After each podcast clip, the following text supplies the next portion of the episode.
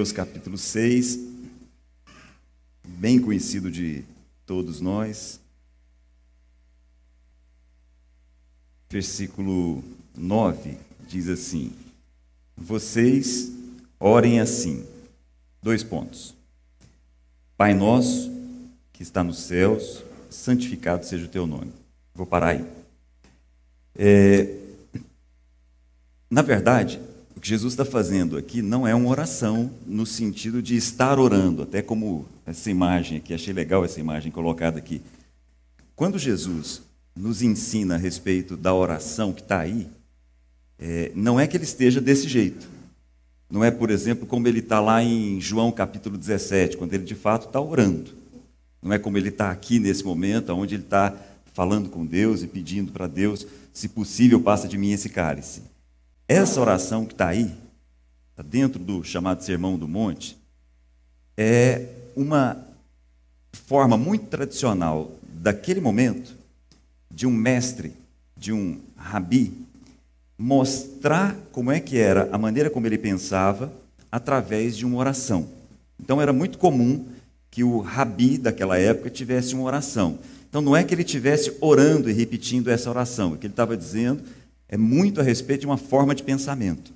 Isso continuou durante muito tempo. Até hoje a gente, a gente é, é, tem ah, algumas orações estão aí. Por exemplo, uma oração que é muito conhecida para nós é, brasileiros, a oração de São Francisco de Assis. Lembram dessa oração? Não lembro. É, Fazei de mim um instrumento da vossa paz. Isso representa é, onde houver ódio, que eu leve o amor. Conhecem? Então, isso representa não a oração que o Francisco de Assis, lá na cidade de Assis, está fazendo todos os dias. Isso representa uma maneira de pensar.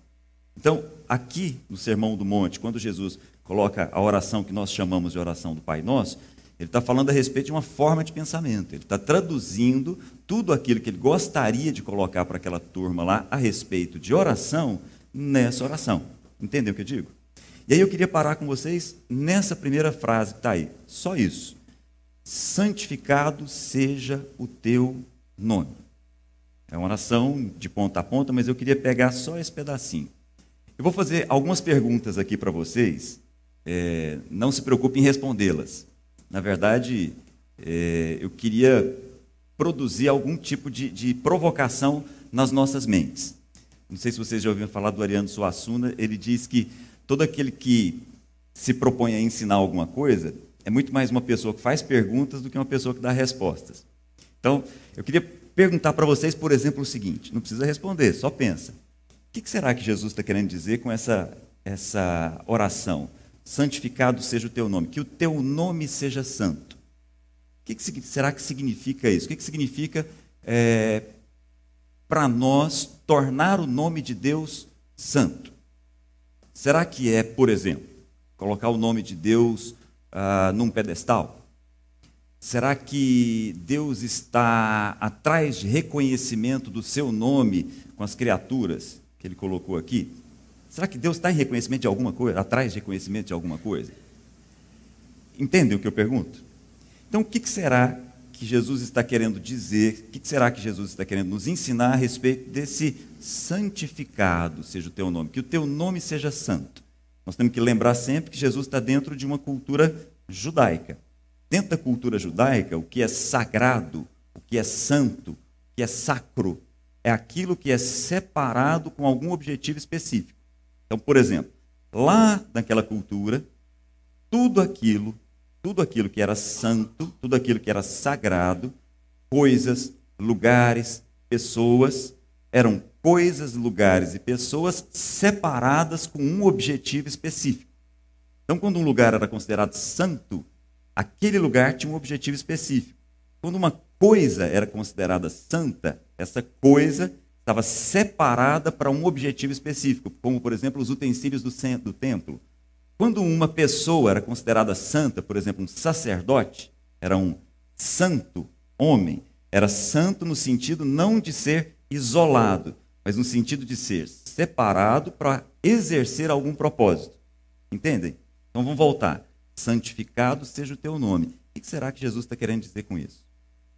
E essa questão do nome é uma questão que anda por toda a Escritura de uma forma geral. É, só para lembrar alguns textos com vocês que são conhecidos da maioria de vocês. Quando João começa o evangelho dele, falando a respeito do início do evangelho, ele diz assim: Ele veio para os seus. Lembram? Mas os seus não o receberam, não o reconheceram.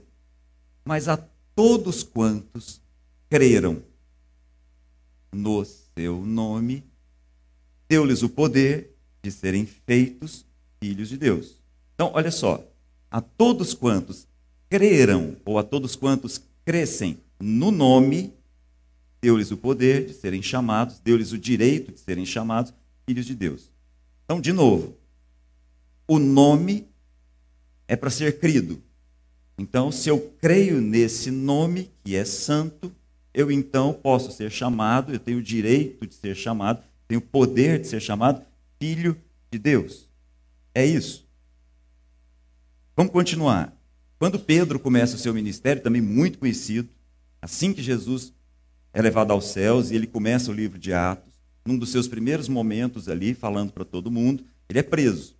E é levado, Pedro é preso e é levado por aquele mesmo conselho, aquele mesmo sinédrio, que alguns meses atrás tinha mandado Jesus para a cruz. E aí Pedro fala para aquela turma o seguinte: olha, eu não posso parar de falar a respeito desse nome, porque debaixo do céu não há outro nome que possa ser invocado pelos homens de tal forma que eles possam ser salvos. Então, olha só.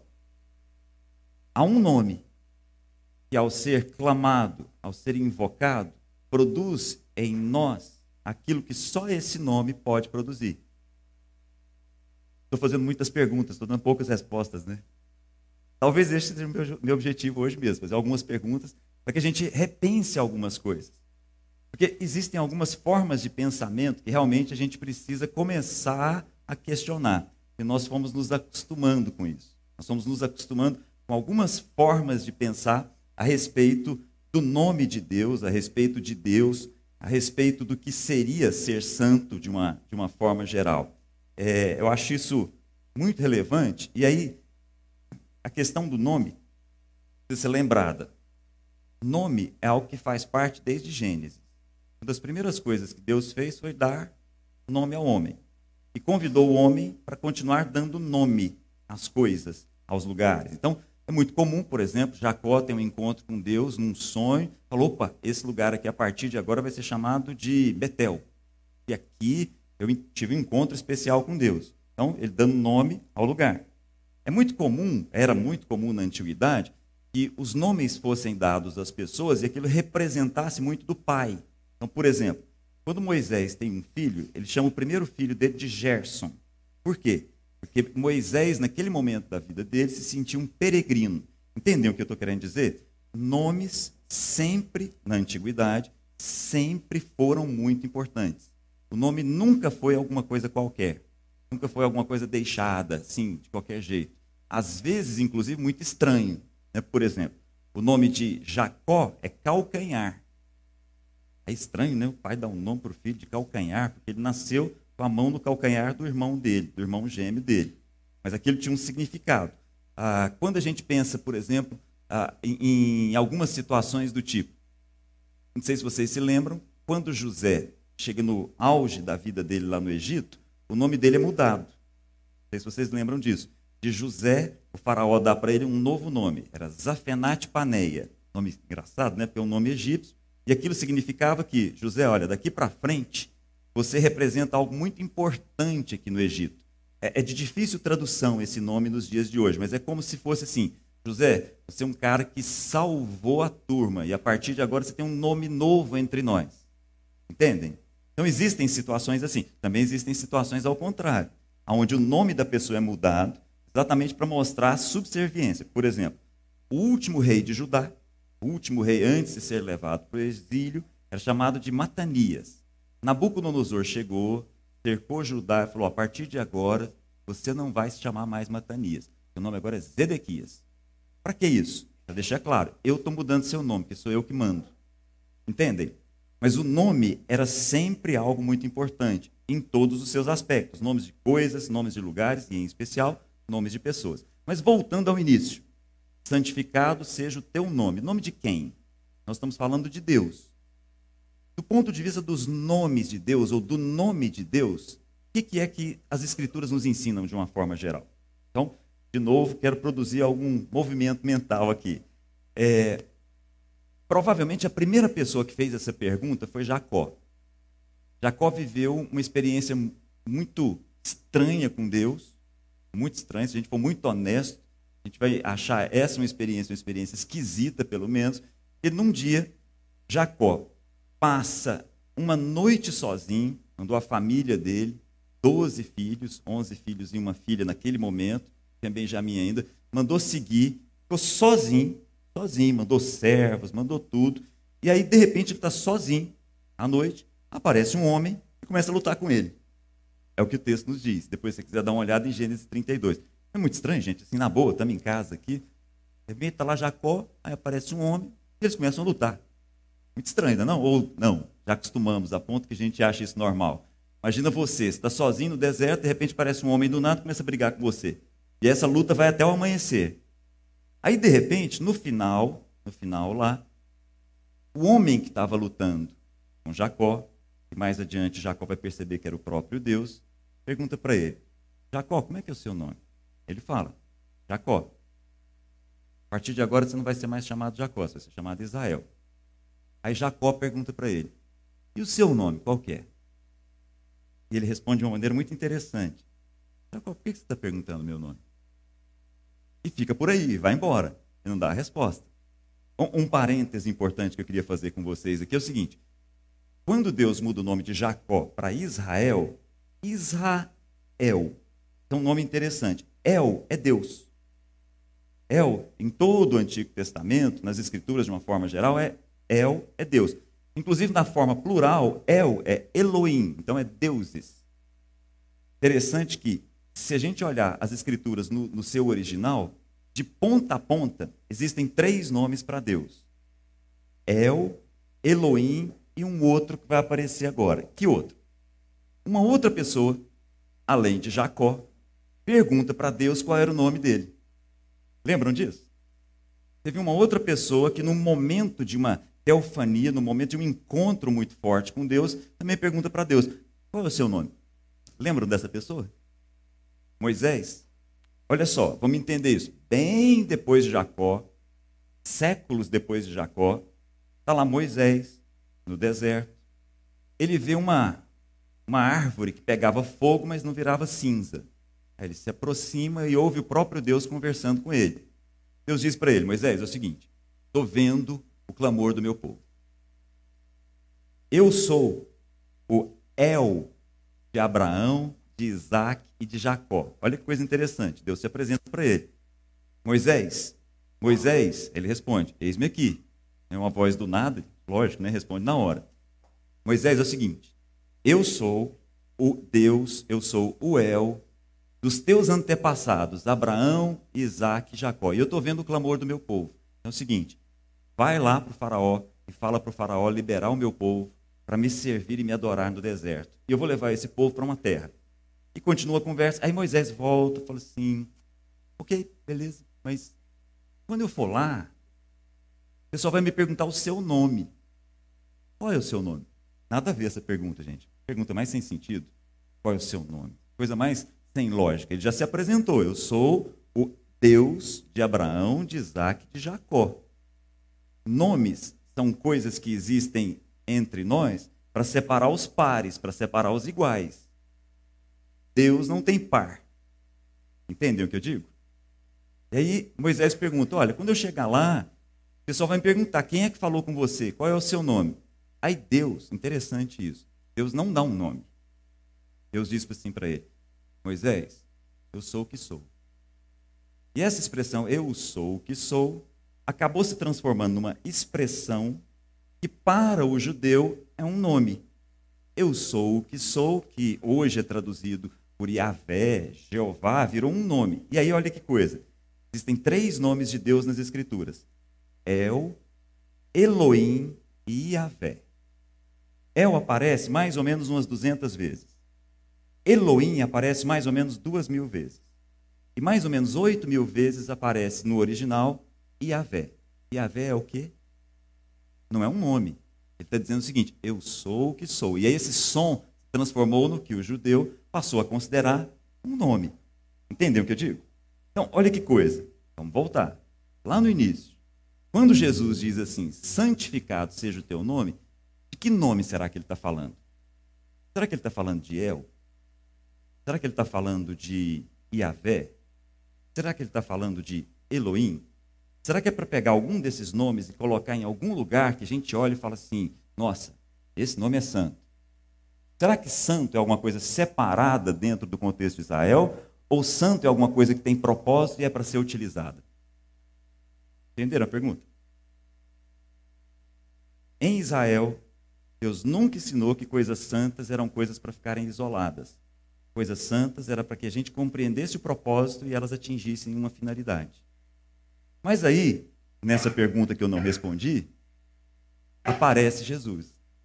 Graças a Deus. E aí Jesus aparece entre nós e orando, ele diz assim: Pai, eu revelei o teu nome. Qual foi o nome que Jesus revelou? Qual foi o nome que Jesus veio e tirou o véu de cima e nós passamos a enxergar? Qual foi o nome que Jesus usava para Deus? O Pai. Veja, durante muito tempo, as pessoas ficaram com isso sem uma compreensão. Deixa eu voltar no caso de Jacó. Jacó, o nome Jacó foi mudado para Israel. Israel é príncipe com Deus. El é Deus. Isra é príncipe que luta com Deus ou príncipe com Deus. E deixa eu fazer uma pergunta boba para vocês. Qual é a relação entre um príncipe e um rei? Pai e filho? O nome de Jacó é também o nome dos israelitas. Então, qual é o nome de todo o povo de Deus? Filho de Deus. Aí você fala assim: não, mas isso está velado. Está mesmo. Aí Jesus vem e revela o nome de Deus. E o nome de Deus é Pai. Gente, essas coisas parecem óbvias, né? Essas coisas parecem muito simples. Alguém pode falar assim, ó, mas eu sei que Deus é Pai. Estava conversando com o Ricardo aqui esses dias e a gente foi convidado para falar num, num congresso de, de, profissionais cristãos. E aí um dos temas que eles deram para a gente lá foi mordomia cristã. Aí eu falei para o Ricardo, Ricardo, você fica com esse aí. Esse eu acho difícil demais.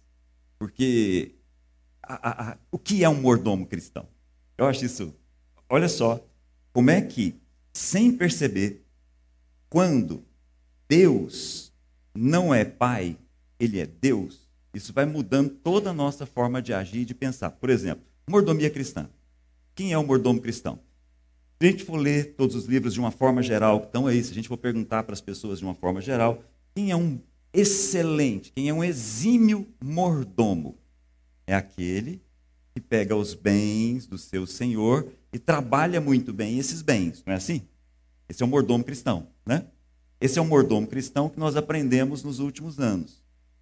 Veja, no final das contas, à medida que nós vamos desenvolvendo o conceito do mordomo do ponto de vista cristão, dentro dessa lógica, a gente vai desenhar o irmão mais velho da parábola do filho, do filho pródigo. Sem perceber, sem perceber, nós vamos construindo uma relação com Deus que faz com que o irmão mais velho da parábola seja o nosso exemplo do que é um mordomo excelente. Por quê? Ele pega os bens do pai e trata como se não fosse o pai, mas se fosse, como se fosse o Senhor. Entendeu o que eu digo?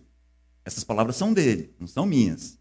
Quando o filho mais velho volta para casa e está rolando aquela festa porque o irmão mais novo voltou, ele vai, olha aquilo dali, fala, não entra dentro de casa. Aí o pai vai lá, meu filho, você não quer entrar? Falo, não, porque eu acho um absurdo o que está acontecendo aqui. Como assim? Um absurdo? É, um absurdo. Eu te sirvo como escravo, essa é a expressão dele. Eu te sirvo como escravo há tantos anos.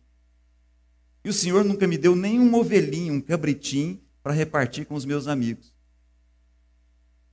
Perceba, ele lidava com os bens do pai muito bem para um servo.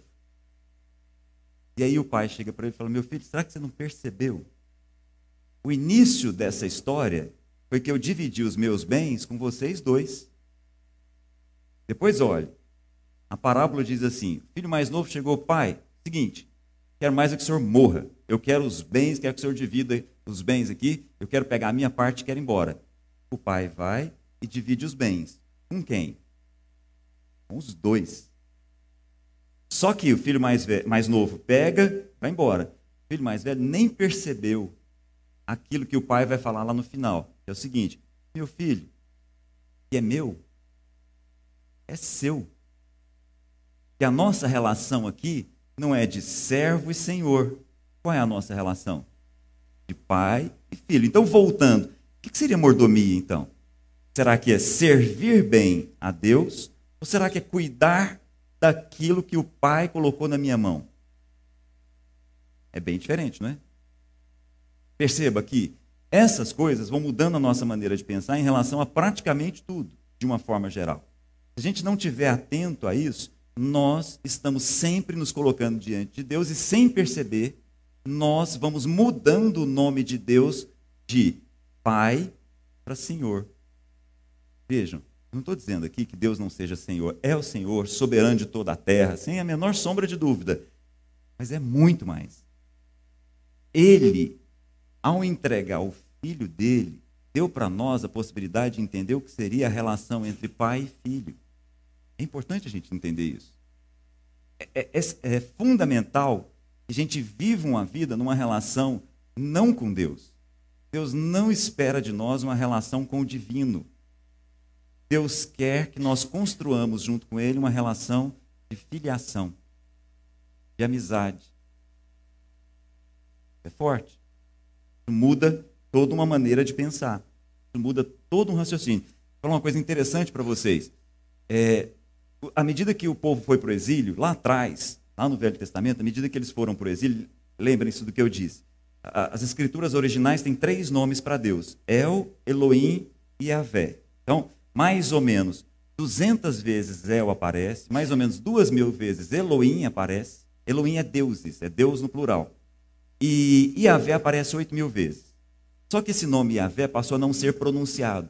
Quando o pessoal voltou do exílio, havia tanta preocupação com o mandamento, não uh, usarás o nome do Senhor teu Deus em vão, que eles começaram a não pronunciar mais Yahvé. E a verdade é que ninguém sabe como é que é a pronúncia mais. Estou falando Yahvé aqui por minha conta, mas ninguém sabe como é que diz mais essa expressão.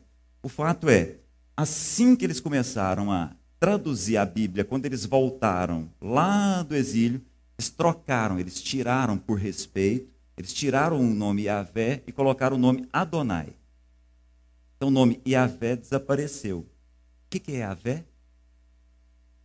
Eu sou o que sou. E o que, que Deus é e não é um nome? É Pai. Não é o que, não é o, o meu nome, mas é o que eu sou. Eu sou o Pai de eternidade a eternidade. Que muito antes que houvesse alguém, havia o Filho. Então Deus é Pai. Eu sou o que sou. Sou o que? Sou o Pai. Percebam, Pai é o que você é. O pai tem um filho, ele é pai. Concordam? Aí, olha, voltando. Esse nome, Yahvé, desapareceu e foi trocado por Adonai. O que é Adonai? Senhor. Aí, à medida que, lá na frente, já nos dias de Jesus, a Bíblia foi traduzida de novo, já passando para o grego, quando 70 pessoas fantásticas, lá entre os melhores dos judeus, daí o nome Septuaginta, 70 dos melhores anciãos, reuniram, eles trocaram. E aí, ao invés de Yahvé, ao invés de Adonai, aparece agora a palavra Kyrios. Kyrios é Senhor. Quando a Bíblia começou a ser traduzida agora, mais recentemente, para a língua ocidental, primeiras traduções para o inglês, por exemplo, estão lá. O tradutor coloca lá, a primeira tradução para o inglês, ele coloca lá, que depois acabou sendo a nossa também. Tá bem embaixo, numa observação, original. Você está até hoje. Seguinte, o nome de Deus que está aqui no original é Iavé, mas eu vou escrever Senhor com letra maiúscula. Então, as Bíblias mais antigas estão assim: Senhor com letra maiúscula significa Iavé. Com letra minúscula pode ser El, pode ser Elohim. Entendem? Mas aonde eu quero chegar? será que o nome que Deus gostaria que nós aprendêssemos é Senhor? Será que o nome que Deus veio apresentar para a gente através de Jesus é Senhor? Ou é Pai? Isso é muito forte. Infelizmente, ao longo da história da igreja, o mundo ocidental se descolou do mundo oriental e nós começamos a olhar para Deus como a divindade. Olha que coisa interessante. Não sei se vocês sabem disso, mas a igreja, no seu início, foi uma igreja extremamente perseguida. Um dos, dos principais responsáveis por isso foi Nero, que dizia que os cristãos é quem tinham colocado fogo em Roma, e aí toda uma perseguição muito forte nos dias já de Paulo começou a acontecer com a igreja. Só que Nero morreu, vieram outros, e aí apareceu um cara chamado Constantino. A gente não sabe, não tem historiador que possa dizer se Constantino estava agindo de maneira sincera ou estava vendo uma oportunidade política. Mas o fato concreto é o seguinte: falou, a partir de hoje eu sou cristão, minha mãe Helena é cristã, e agora a religião do império é o cristianismo, nesse momento. Aí a igreja de perseguida passou a ser a igreja do império. A igreja passou a ser a igreja imperial. O tempo foi passando, e aí as coisas começaram a se tornar muito religiosas. Nesse momento surgem templos, que não haviam templos. E aí a igreja começou a construir templos e templos e templos, e começou a estar tá muito ligada ao Estado de uma forma geral. Aí, num determinado momento, aí, isso é interessante, a igreja se divide. Pouca gente sabe disso. A igreja do Ocidente se separa da igreja do Oriente. Houve um momento na nossa história em que haviam dois papas. Não sei se vocês sabiam disso. Um ficava em Roma outro ficava em Constantin, exatamente lá em Constantinopla, numa igreja lá chamada Santa Sofia, está lá até hoje na Turquia. Mas houve um cisma, houve uma cisão, houve uma separação entre as duas igrejas. Por que eu estou comentando isso? O Oriente nunca perdeu a relação do Deus que é Pai, Deus que é Filho, o Deus que é Espírito Santo. O Ocidente, que somos nós, passamos a nos relacionar com Deus cada vez mais como uma divindade o Ocidente cada vez mais foi traduzindo o nome de Deus de Pai para Senhor. Repito, é lógico que Ele é Senhor. Tem a menor sombra de dúvida. Mas o objetivo dele sempre foi construir conosco uma relação de pai e filho. Então nós fomos perdendo isso. O Oriente não. A chamada Igreja Ortodoxa Cristã do Oriente, não. E aí veio de igreja perseguida, de igreja imperial, veio o período da Idade Média, a igreja medieval que acabou chegando no que nós chamamos de reforma protestante. Lembram disso? Só que a reforma só aconteceu no Ocidente. Por que não no Oriente? Porque o Oriente não precisava ser reformado. Eles não perderam a relação com o Deus Trino, com Deus Pai, com Deus Filho, com Deus, Deus Espírito Santo. E naquele momento, o Oriente tinha muitos problemas com o universo muçulmano, que era muito beligerante. Nesse momento, Maomé aparece e começa um universo muito pesado dentro do Oriente de tomar aquilo como uma nova religião.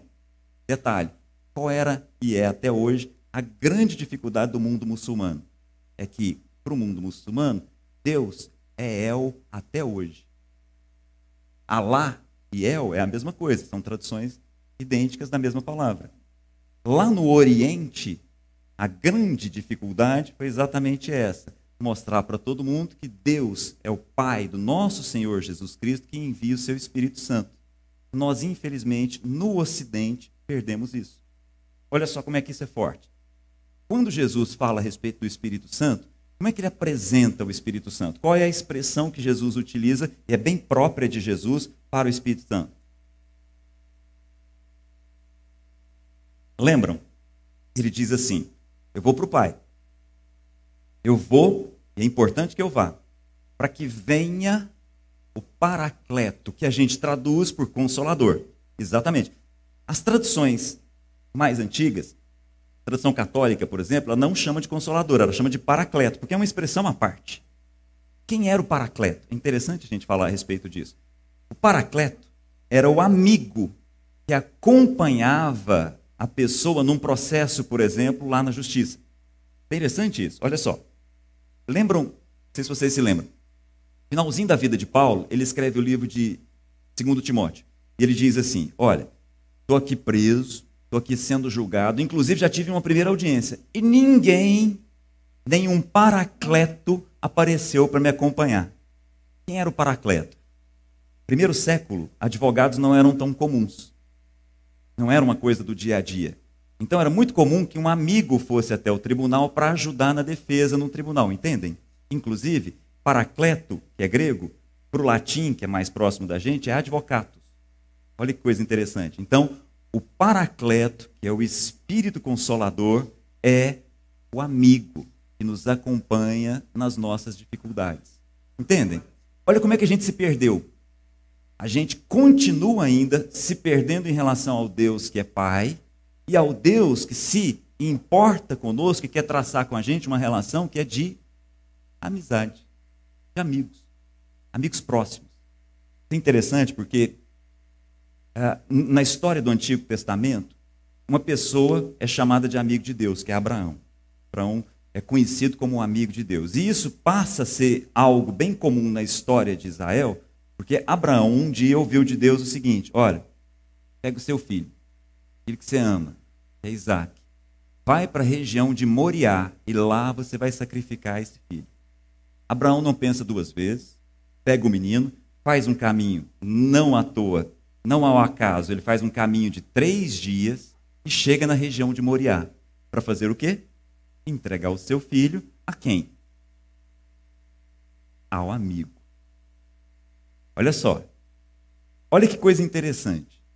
Muitos anos depois, aquela região de Moriá passa a ser ocupada por um povo chamado Jebuseu. Os Jebuseus constroem uma fortificação numa cidade. O nome dessa cidade é a cidade de Davi, bem lá na frente. A cidade de Davi é a cidade de Jerusalém mais alguns anos, mais alguns séculos, mais alguns milênios, e aí acontece uma coisa interessante. É nessa cidade que o amigo de Abraão também entrega seu filho. Para dizer bem claro, Abraão, nós somos amigos. Amigos não pedem. Amigos mandam. Então, eu te entreguei, você me entregou o seu filho, eu entrego o meu. Porque essa é a relação não do divino com o servo. Essa é a relação dos amigos. Entendem? Essas coisas precisam mexer com a gente. Sabe por quê, gente? A vida é muito pesada. Se a gente for sincero, se a gente for muito honesto, a vida, essa vida que a gente vive, ela é muito difícil. Ela tem angústias, ela tem dores, ela tem muitas questões, ela tem pressões, ela tem opressões. E passar por essas coisas órfão é mais difícil.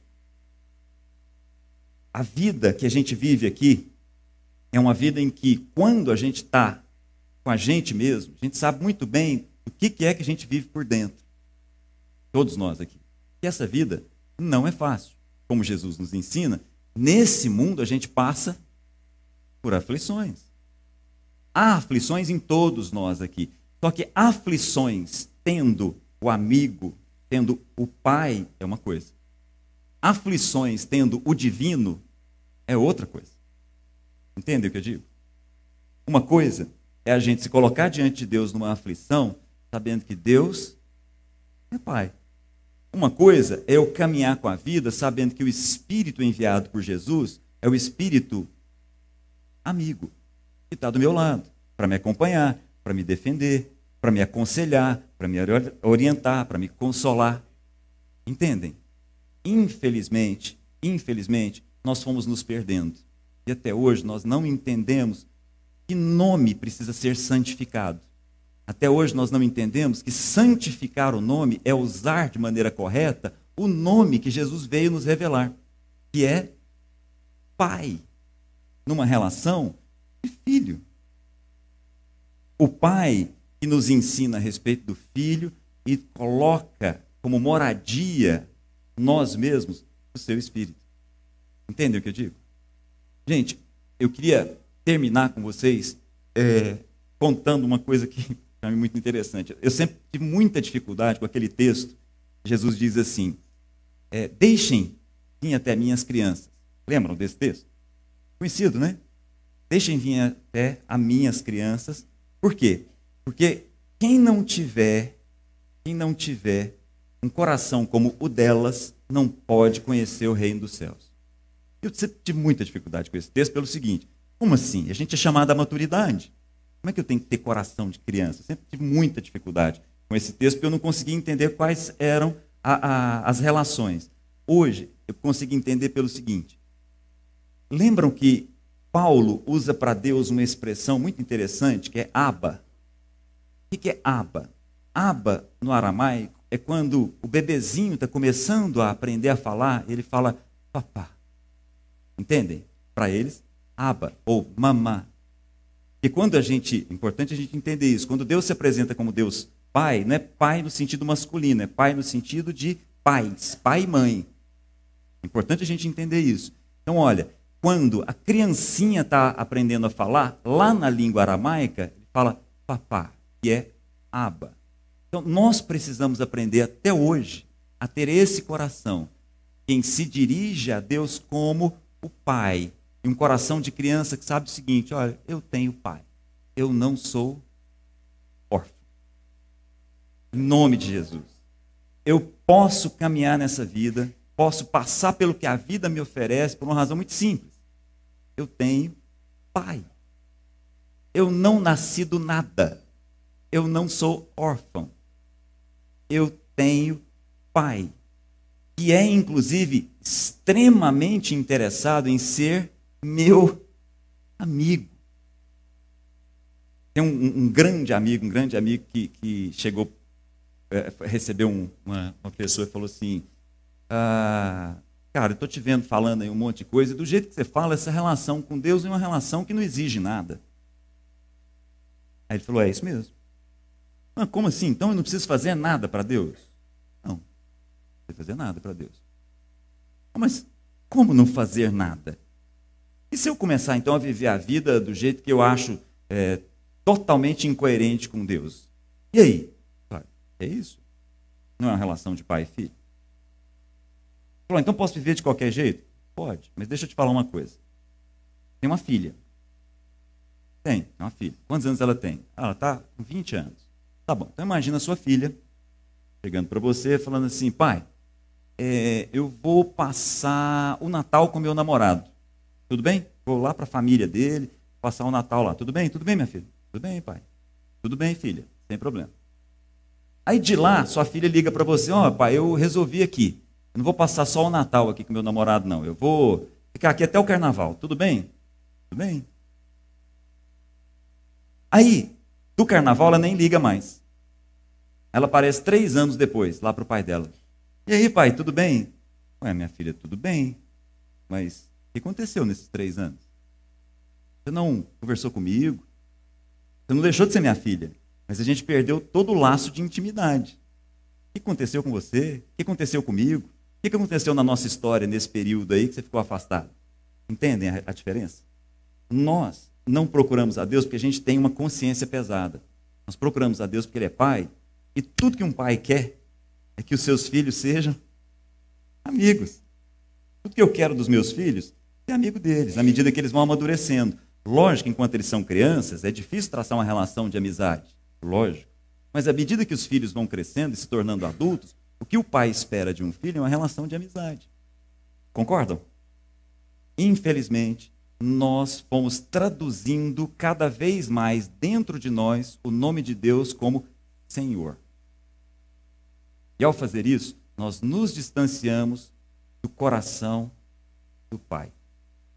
Entendem? Essas coisas precisam mexer com a gente. Essas coisas precisam mudar a nossa forma de pensar.